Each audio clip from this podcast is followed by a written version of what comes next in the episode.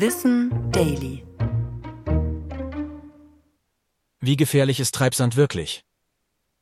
Kaum ein Naturphänomen wird so oft missverstanden wie Treibsand. Man kennt die Bilder aus Hollywood-Filmen. Jemand läuft durch die Wüste und ist mit nur einem falschen Schritt dem Tode geweiht. Zuerst versinkt der Fuß, dann das Bein, der Oberkörper, der Kopf und schließlich noch die Hände, die hilfesuchend aus dem Sand ragen. Tatsächlich ist Treibsand eine ernstzunehmende Gefahr, durch die jährlich Menschen ums Leben kommen. Jedoch nicht so, wie sich das die meisten vorstellen. Treibsand ist nichts weiter als eine Mischung aus Wasser und feinem Sand.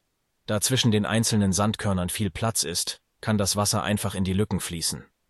Ohne Fremdeinwirkung verhält sich dieses Gemisch wie ein Festkörper.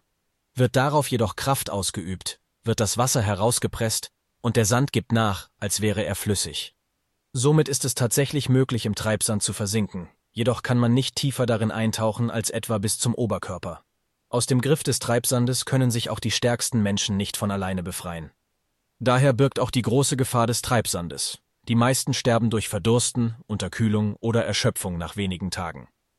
Solltest du mal im Treibsand versinken, bewege dich so wenig wie möglich, leg dich auf den Rücken und versuche dich durch langsames Hin- und Herdrehen zu befreien.